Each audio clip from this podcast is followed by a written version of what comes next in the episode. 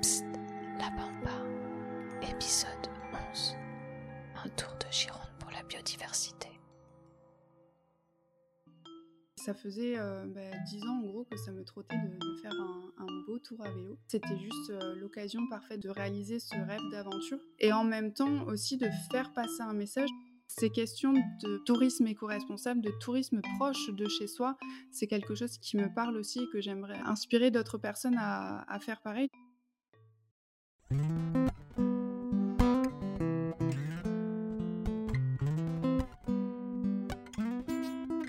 Catherine a 28 ans. Elle est géoécologue, une science de la Terre que l'on peut situer au carrefour entre la géographie, la géologie et la biologie. Franco-allemande, elle participe en novembre 2021 à un lab de projet proposé par l'Office franco-allemand pour la jeunesse. Elle y pitch alors un voyage à vélo de 15 jours, en groupe, visant à promouvoir la préservation de la biodiversité en Europe, auprès des jeunes mais aussi auprès des institutions. Son enthousiasme débordant et sa passion embarquent en mars dernier quatre jeunes Allemands et Français sur les routes de Gironde et quatre de plus à l'assistance du Tour. Parmi eux, Maude.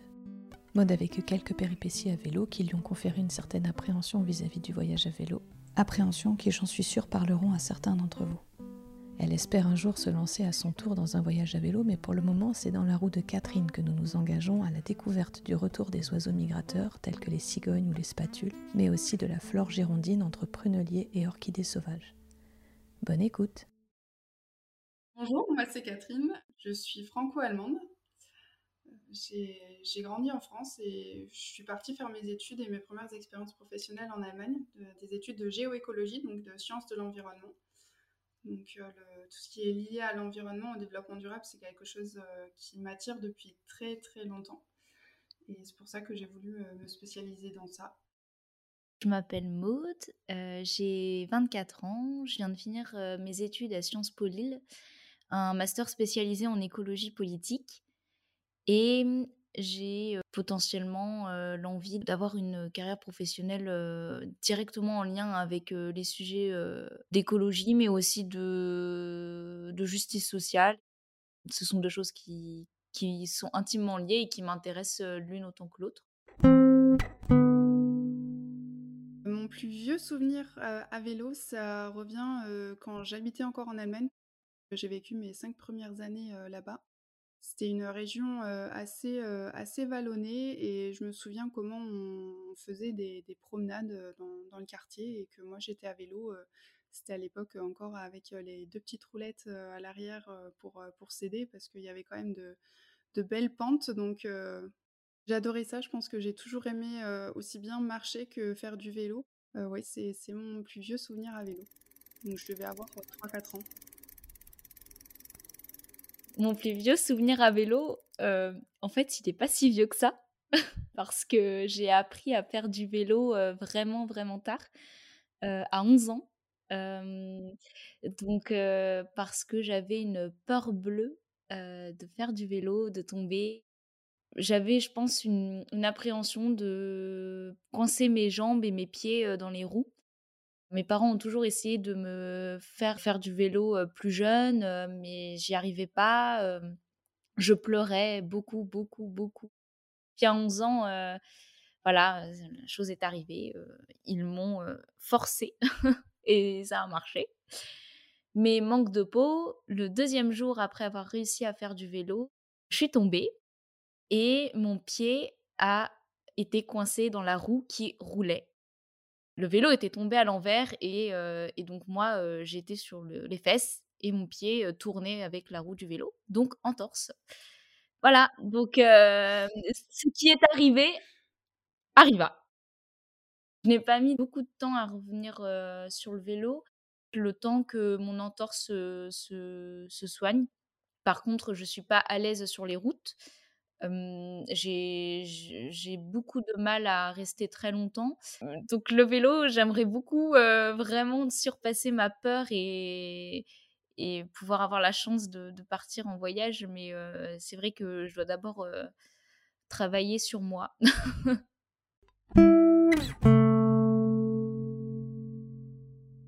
J'ai pas fait l'aventure parce que je me sentais pas de faire, plus de 500 kilomètres, heu, alors même que je ne suis pas habituée. et mon vélo n'était pas adapté, je n'avais pas le matériel, vraiment adéquat pour réaliser un voyage, comme celui-ci.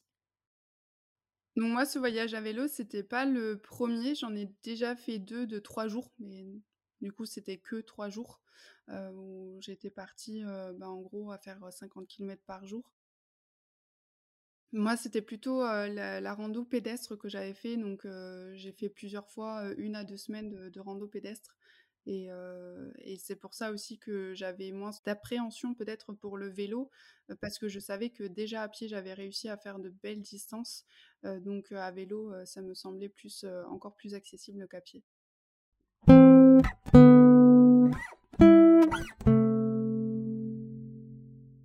Pour définir le le projet, il faut savoir qu'on a eu l'occasion de se rencontrer lors, d'un week-end organisé par, l'Office franco-allemand, de la jeunesse.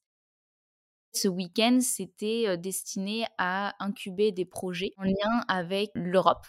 Notre groupe, de 8 personnes s'est formé sur l'idée de Catherine, mettre en lien, le voyage à vélo et la sensibilisation à la protection de la biodiversité.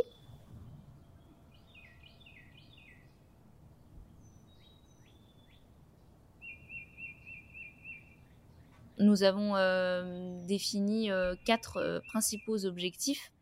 D'abord, faire de la vulgarisation scientifique sur les questions liées à la biodiversité. Le deuxième but, c'était donner l'envie de se reconnecter à la nature. C'est aussi inspirer pour donner envie aux gens d'agir concrètement à leur échelle sur les petites actions qu'ils peuvent mener pour protéger la biodiversité. Donc, nous, on avait en tête, par exemple, ben, jardiner des, des plantes ou des essences qui pourraient faire sens en fait sur le territoire.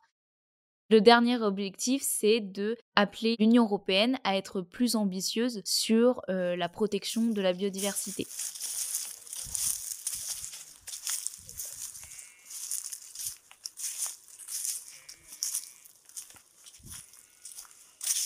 Pourquoi le vélo Je pense que c'était un rêve que j'avais depuis très longtemps. quand j'étais au lycée, il y avait quelqu'un qui m'avait offert un livre qui s'appelait Le Tour du monde à vélo. Et c'est un livre qui m'a absolument fascinée. Ça faisait bah, dix ans en gros que ça me trottait de, faire un, beau tour à vélo. Et, là, c'était juste l'occasion parfaite de le faire, donc de, réaliser ce rêve d'aventure et en même temps aussi de faire passer un message parce que le vélo, ça n'a pas d'impact climatique, contrairement à à peu près tous les autres moyens de transport. Pour lier la biodiversité et le changement climatique, ça me semblait être une évidence de, choisir le vélo. Ça permet de, réaliser un rêve, de faire une belle aventure et aussi de faire porter un message important.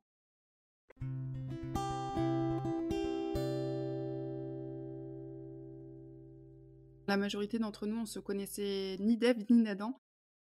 Durant le lab de projet, on avait la possibilité de, pitcher des projets. Et après, il y avait la possibilité pour, pour chaque participant, parce qu'il y avait quand même 50 jeunes franco-allemands, de se retrouver pour parler avec les différentes personnes qui ont pitché le projet, pour voir si, si au niveau des, valeurs et de, du matching, je dirais, des personnalités, parce qu'au final, pour pour qu'un projet fonctionne, il faut aussi que, l'équipe s'entende bien. Et, euh, donc, euh, voilà, c'est comme ça qu'on s'est retrouvé à 8 euh, et qu'on a pu bosser dès, dès, notre première rencontre, en fait, sur ce projet.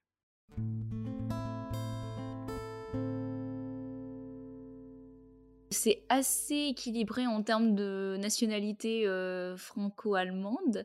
donc, quatre Français et quatre Allemands en termes de tâches, Catherine et, Yannick qui étaient plutôt sur la logistique financière et logistique du tour. Charles a aidé également sur la logistique du tour puisqu'il en, il, en faisait partie. Lorraine était la photographe. Nathan et moi qui étions plutôt sur la communication. Et enfin, deux autres personnes, donc une qui était traductrice, donc qui nous aidait pour la traduction en allemand. Euh, des éléments français et euh, une autre personne qui nous aidait euh, ponctuellement sur la gestion des, réseaux sociaux. On a choisi de faire le tour de la Gironde à vélo pour plusieurs raisons. D'une part, c'est le département le plus grand de France métropolitaine. Ensuite, heu, vu sa géographie, il y a des milieux naturels, extrêmement diversifiés puisqu'on est au nord, il y a l'estuaire, heu, à l'ouest, il y a la côte atlantique, au sud, il y a la forêt des des Landes de Gascogne. Donc ça fait qu'il y a une diversité de milieux naturels, très riches en Gironde puisque la base de la biodiversité, c'est la diversité des milieux naturels, ça veut dire aussi qu'il y a une très grande diversité d'espèces en Gironde. Et en même temps, heu, en fait, en Gironde, on retrouve, heu, à peu près toutes les problématiques principales liées à la destruction de la biodiversité, puisqu'on est dans la sixième extinction de masse aujourd'hui. Heu, la dernière, c'était, heu, il y a 60 millions d'années quand les dinosaures, heu, sont morts à cause d'une météorite ou d'un super volcan. Beh, là, c'est aujourd'hui, c'est à cause de l'homme et toutes les causes principales, de sa destruction, on les retrouve aussi en Gironde.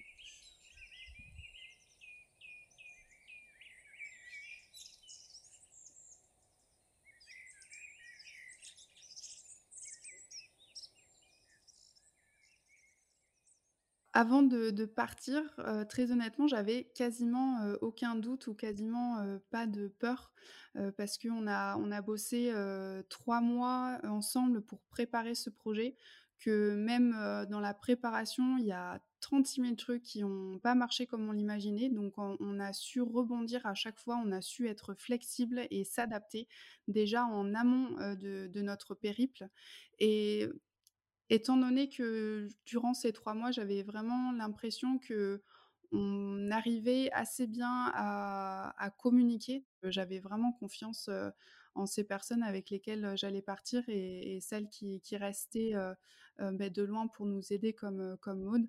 Parce que je voilà, on avait déjà fait cette expérience-là et je me suis dit: «Bah, peu importe le problème, auquel on va faire face, on on va trouver un moyen, bah, de l'affronter, heu» et de le contourner. Donc heu, voilà, c'est peut-être un peu étonnant, mais heu, mais au final, non, il n'y avait pas tellement d'appréhension.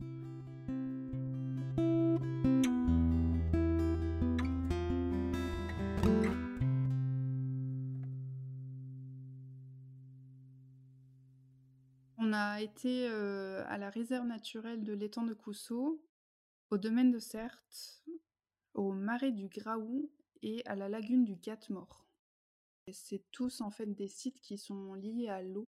Et en fait, ce qui est intéressant, j'ai trouvé quand quand j'ai recherché justement, dans quel site on pourrait, aller, c'est que, les sites les plus riches en biodiversité, c'est souvent, ceux où il y a de l'eau. C'était très dur de choisir. En fait, on aurait pu passer un mois à faire le même tour, pour prendre, le temps, déjà plus de temps dans les réserves et aussi, pour visiter plus de choses. Parce que en fait, sur ce tour, de Gironde, il y a énormément de sites naturels, donc c'est c'est vraiment très, très riche et heu la réserve d'air et ça a d'oiseaux, été très dur de du faire ce choix. Conseiller, les prés salés, l'île aux oiseaux, les dunes et le marais d'Ourtin, le banc d'Arguin, l'île Raymond, les marais du Logis, l'étang de Cousseau, la forêt Migelane, le domaine de Saint-Brice, Spontanément, j'aurais envie de dire, heu, le marais du. Graou, heu, qui est, heu, à côté de Belin-Bélier. C'est un site, assez fou parce que c'était initialement un un centre, d'éducation à l'environnement, heu, qu'ils ont, heu, fermé, heu, il y a 15-20 ans, pour des raisons, bah, de finances, que ça c'était pas rentable et du coup, c'était, enfin, juste à côté du marais, il y avait une espèce de de ville fantôme. Enfin, c'était pas très, très grand, mais c'était des cabanes, qui qui étaient complètement laissées à l'abandon. La personne qui nous a guidés disait: «Bah, moi, j'ai appris ici quand j'étais gamin, la nature, c'est ça qui m'a donné envie».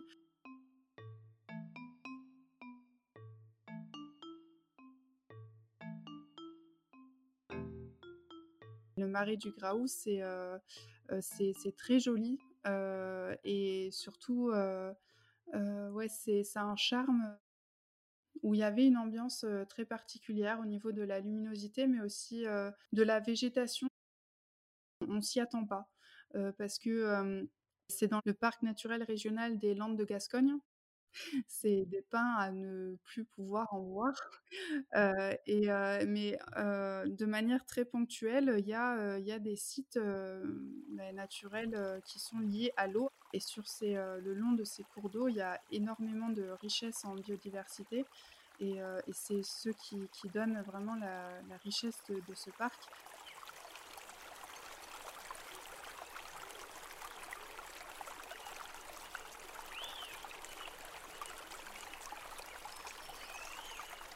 Et ce qui m'a fascinée, il a parlé d'une mousse qui était une relique, heu heu, une relique de l'âge glaciaire qu'on trouve que, heu, à cet endroit-là en France et en Scandinavie. Et j'avais trouvé ça absolument fascinant, bah, de se dire que juste là, il y a une espèce, de mousse qui est juste unique en France, voilà, c'est je suis très sensible à ça donc ça ça m'avait, ça m'avait beaucoup marquée.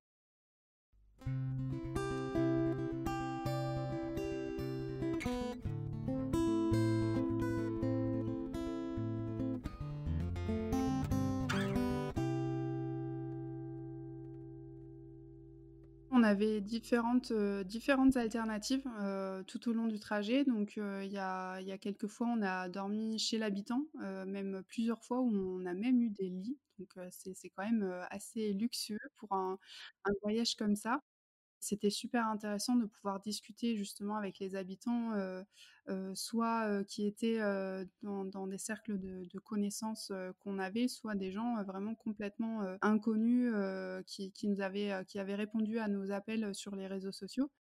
Quand tu es chez l'habitant et que tu le connais pas et qu'il t'héberge, bah, tu as envie d'en savoir plus sur cette personne-là et cette personne-là a envie d'en savoir plus, sur, sur l'équipe, pourquoi est-ce qu'on fait, ce tour à vélo, tout ça. Et donc en fait, ça partait dans des discussions, assez longues et puis on mangeait ensemble et puis on bossait quand même un petit peu, et et au final, ben, tu te couches, quand même un petit peu plus tard que ce que tu aimerais bien et le matin, il faut quand même se lever assez tôt pour pouvoir, ranger les affaires et puis, pouvoir faire, heu, les 50 kilomètres que tu as prévus dans la journée à vélo, plus, beh, tous les arrêts pour, heu, pour manger, mais aussi pour prendre des photos, heu, puisque c'était un peu ça le but aussi de l'aventure, de prendre des photos, de prendre du temps, d'observer un peu la biodiversité qu'on croisait et heu et ça faisait que, qu'on dormait pas assez, durant le tour. À un endroit, on a été, dans les vestiaires d'un stade de foot d'une commune qui nous a, qui nous a autorisé ça. Y avait aussi une fois où, c'était super sympa, on était allés remplir de l'eau, dans un club de pétanque et du coup, on a commencé à parler un peu avec eux. On a dit: «Bon, ben, voilà, on cherche un endroit où planter notre tente. Est-ce que vous sauriez pas, où c'est qu'on pourrait le faire, ici?» Et ils ont dit: «Ah bah tiens, juste derrière, le bâtiment du club de pétanque, il y aurait de la place. En plus, le gazon ou plutôt l'herbe a été coupée juste hier, donc ça serait parfait» et je pense qu'on a eu, beaucoup de chance, la dernière nuit, parce qu'on était, à côté d'un site, naturel, on a regardé le le coucher de soleil, là-bas. Le coucher de soleil était magnifique et après il y a eu une nuit étoilée mais magnifique aussi. C'était une belle, une belle fin en fait, de de cette aventure.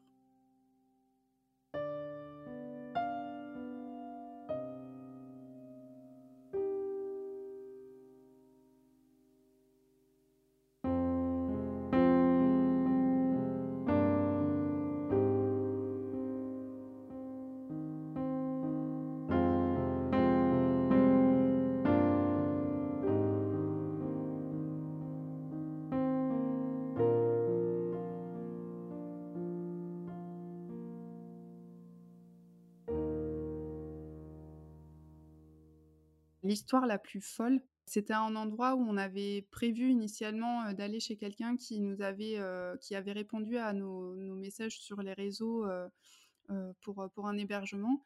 Et en fait, cette personne, bah, est tombée malade, juste, juste ce jour-là. Donc elle ne pouvait pas nous accueillir. Donc on s'est retrouvés au dernier moment, sans rien.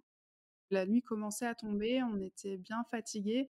Les garçons, ils étaient super chauds pour, sonner aux portes et demander, demander, bah, des gens de nous héberger Et, puis on a, demandé à quelques endroits avec des refus, on a demandé à quelques personnes dans la rue, mais qui, n'habitaient pas dans des maisons avec, jardin, qui n'avaient pas de place pour nous.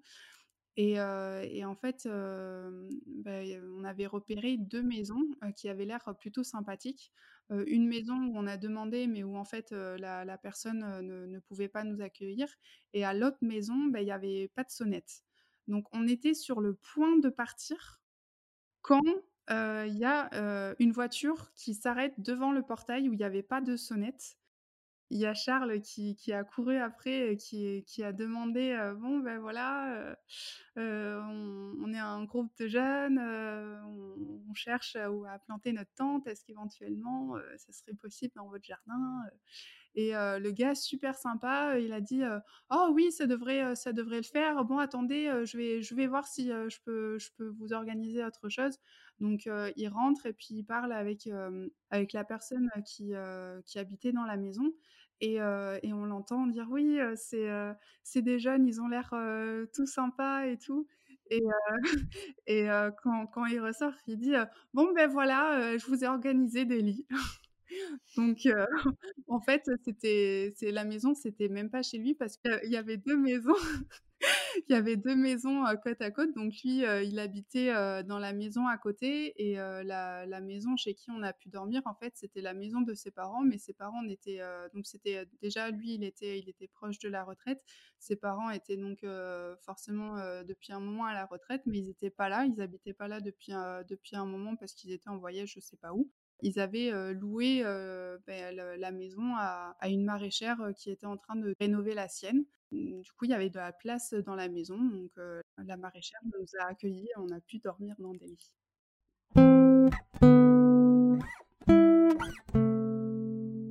A eu la chance de pouvoir observer des cigognes, et pas qu'un peu, vers, le Blayais. C'était, vraiment beau à voir. Il y en avait vraiment plusieurs qui, qui, tournaient et on a même pu voir aussi certains, certaines cigognes qui nichaient. Donc ça, c'est quelque chose d'assez particulier.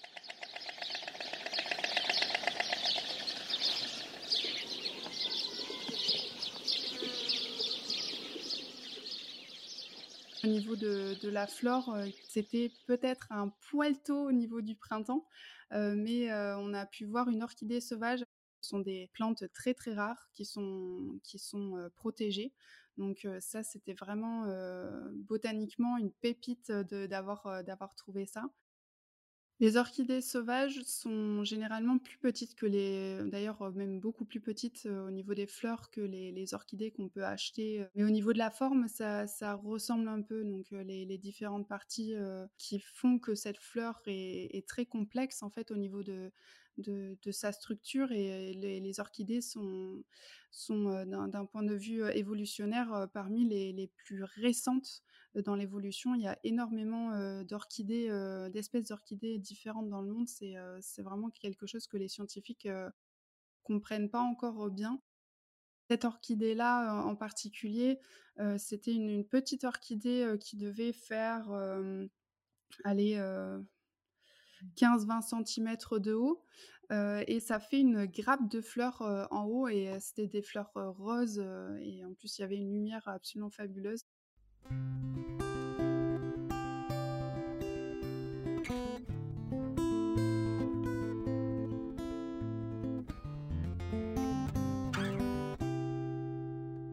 Il y a une connexion aussi entre nous euh, bah, pour notre attirance pour euh, les végétaux.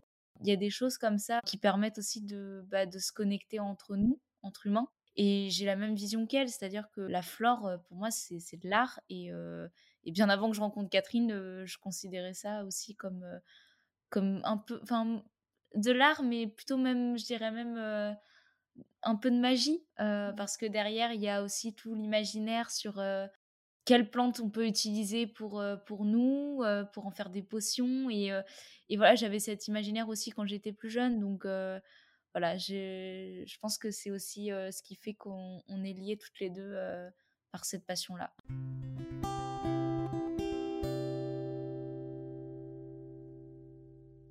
Les plantes sauvages, il y en a plein qu'on peut manger quand on les connaît et c'est des goûts que même à l'autre bout du monde, on n'aura jamais. Donc c'est des, des goûts gustativement qu'on n'aura que ici, en France, en Europe, et qui sont complètement méconnus. Et, ça, je trouve ça absolument fascinant. Et toutes les, propriétés médicinales aussi des plantes, c'est quelque chose que les gens ils, sous-estiment. Mais il y a la, richesse de, de, tout ce qui est dit comme mauvaise herbe qu'il y a autour de nous, même, même en ville, c'est extraordinaire en fait.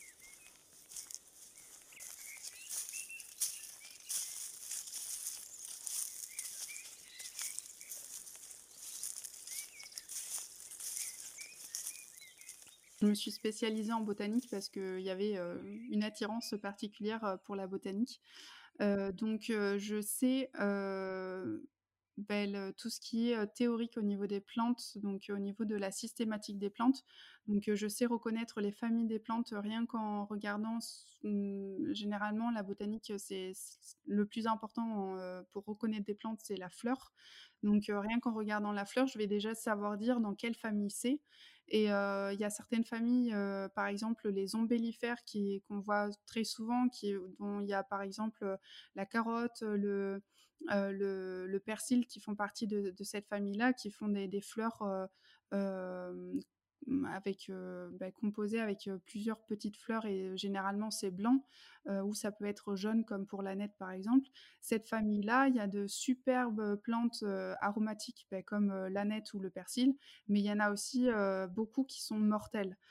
Donc c'est pour ça ou qui même si elles sont pas forcément mortelles, qui sont qui sont toxiques. Donc quand je vois une plante de cette famille-là, je sais que je vais même pas goûter un petit bout, même si goûter un petit bout généralement généralement, ça, ça tue pas. mais voilà, faut, faut, quand même être un, peu prudent.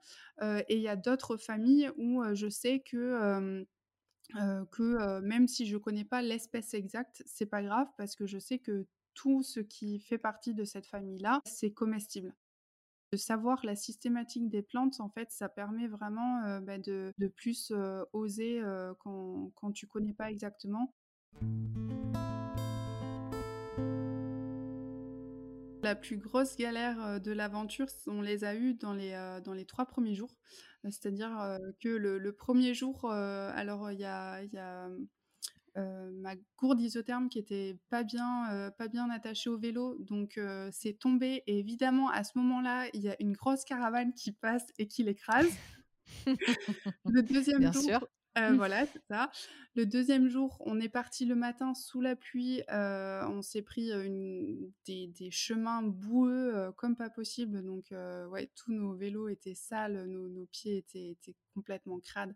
et en plus, l'après-midi, il y a eu une première crevaison, la première crevaison du, du voyage. et ce qui était très drôle, c'est que c'était, mais alors pile pile en face de la centrale nucléaire du Blayais. C'est un signe, tu crois? Je ne sais pas, mais on a trouvé ça très drôle.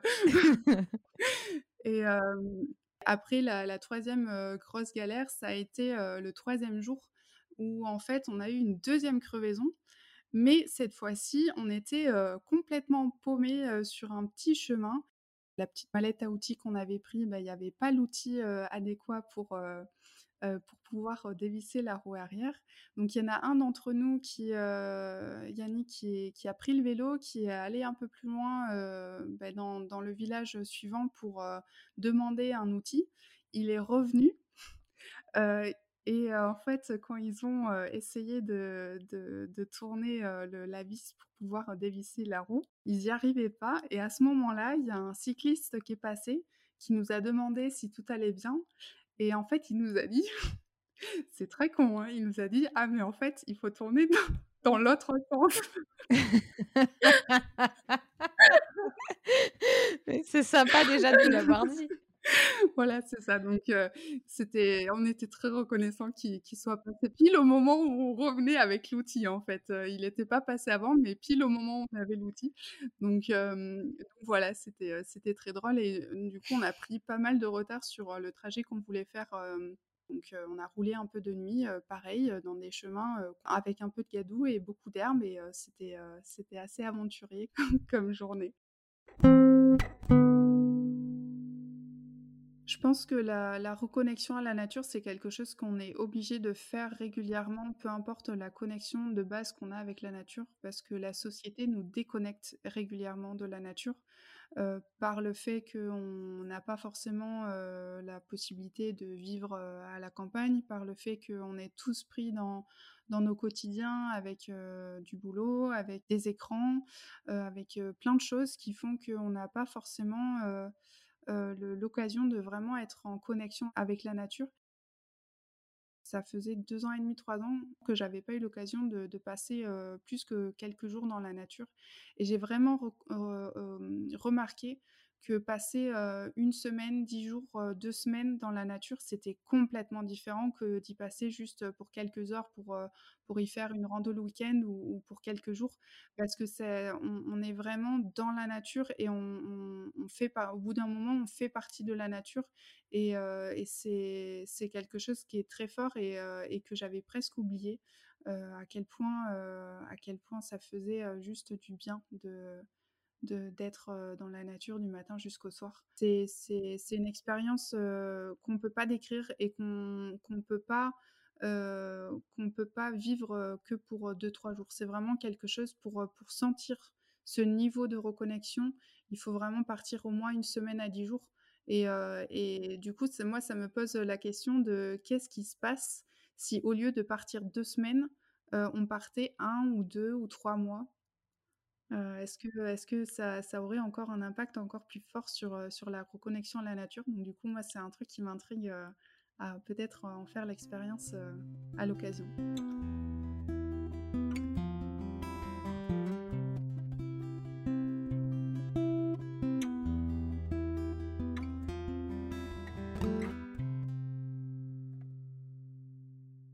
J'avais pas tellement le temps en fait de de me faire tout un film de ce que j'allais vivre, heu et d'autre part, hem, je pense, heu, j'ai, ces dernières années, j'ai tellement, je me suis tellement fait de films de tellement de choses, donc pas que du vélo, mais dans tous les domaines de la vie et j'ai été déçue, mais tellement de fois que maintenant en fait, beh, je je prends les choses comme elles viennent. Si tu imagines des trucs, tu vas toujours essayer de prendre des décisions pour, que, la réalité que tu vois, elle aille, le plus possible dans le sens que ce que tu imaginais. Tandis que si tu imagines rien, et que tu as un truc devant toi auquel, tu t'attendais pas puisque tu as rien imaginé en particulier, tu vas être, beaucoup plus apte à prendre des décisions pour, réagir en fonction. Souvent, on est déçu parce qu'on on a des attentes de quelque chose et c'est pour ça que maintenant, j'aime pas, partir avec une attente de quelque chose, mais j'aime plutôt, bah, me laisser surprendre parce par ce qui va venir.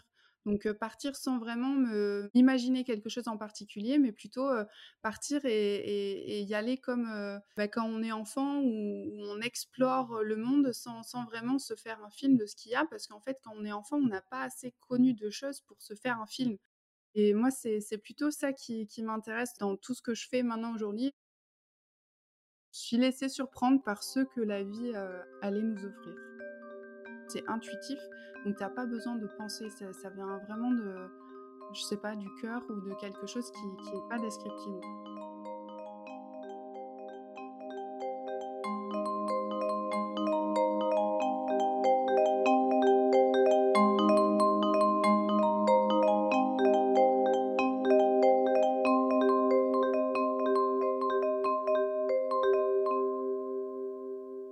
Cette aventure m'a donné envie de mixer le vélo et la rando à pied.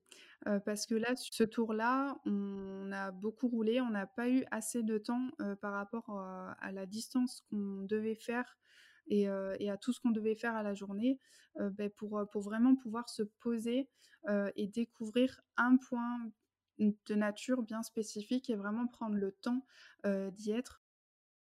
Quand je suis en rando, à pied, en fait, c'est une connexion différente à la nature que là, à vélo. Ça m'a donné envie de mixer un peu les 2, c'est-à-dire de prendre l'aspect vélo, pour pouvoir, se déplacer plus vite et se prendre plus de temps, pour, pour se poser à un endroit. Quand on s'arrête à un endroit pour, heu, 1-2-3 heures, en fait, il y a plein de choses qui se passent et ça, c'est vraiment quelque chose que j'adore faire et que j'invite les gens à expérimenter aussi Et du coup, ouais, je dirais, cette aventure m'a donné envie de mixer les deux.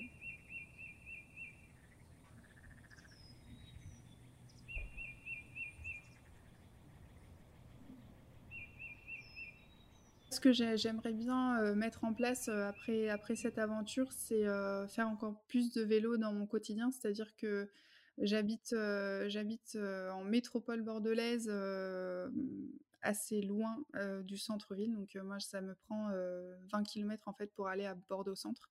Et jusqu'à présent, j'allais prendre le tram pour pouvoir, enfin, qui est à 10 km d'ici. Et souvent, je le prenais en voiture Là, je me dis, bah voilà, maintenant j'ai fait 500 km à vélo. Il y a quand même moyen de, faire des trajets quotidiens plus souvent à vélo, même si c'est pas forcément toujours la porte à côté. Donc ça, c'est vraiment quelque chose que, j'ai envie de, mettre en place. Et sinon, prendre plus le temps, parce qu'au final, pendant ce tour, on n'a on pas eu le temps de, on n'a pas assez souvent eu le temps à notre goût de pouvoir se poser et simplement profiter de la nature. Et c'est presque, je dirais, ce manque de temps qui, qui moi, me, donne envie de, prendre encore plus le temps dans mon quotidien, d'essayer de trouver des moyens pour, bah, pour, pour sortir plus souvent et pour vraiment pouvoir me poser et profiter de l'instant. Voilà.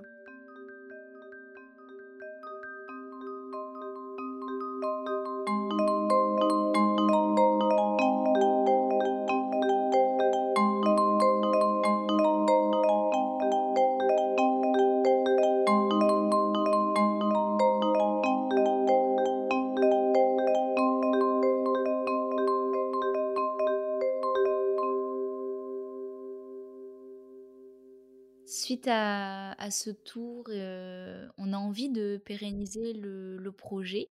Il y a potentiellement une idée de faire un deuxième tour à vélo, mais c'est pas encore défini et c'est pas très clair et on ne sait pas qui participera encore.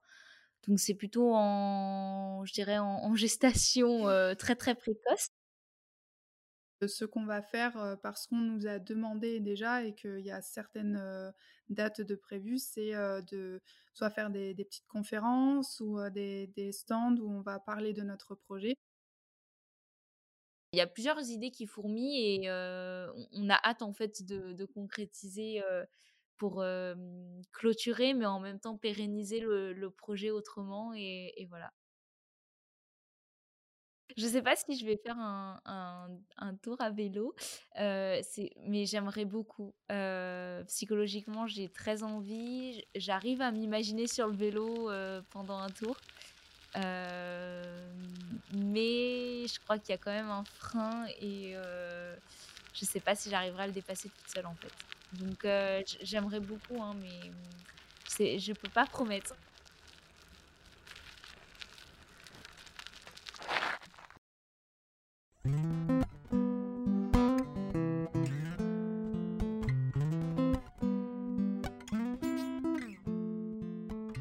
La Pampa épisode 11, c'est déjà terminé. J'espère que cet épisode vous a plu. Si oui, mettez des étoiles dans ma vie en en parlant autour de vous, en vous abonnant au podcast sur votre appli de podcast favorite, en nous mettant un petit commentaire 5 étoiles et en nous suivant sur Instagram at sopampastique.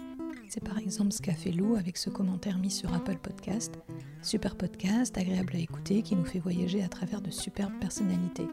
C'est un bel encouragement à quitter notre confort pour aller à la rencontre de soi. Merci beaucoup à Lou et merci à tous ceux qui ont déjà laissé des commentaires.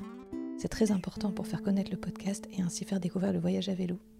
Pour continuer l'aventure, je vous invite à me laisser en commentaire ou sur Instagram les voyageurs à vélo que vous souhaiteriez entendre dans les prochains épisodes de La Pampa. Merci à Catherine et Maude d'avoir partagé leurs expériences. Vous pouvez les retrouver sur leur site internet ou sur leur compte Instagram Pédaler pour la biodiversité, dont vous trouverez les liens dans la description de cet épisode. La musique est de Cédric Clavel les sons nature de l'épisode sont pour certains de Catherine Boggs et le mixage et le montage de moi-même. On se retrouve dans 15 jours pour le quatrième épisode de la Reco de la Pampa. À bientôt!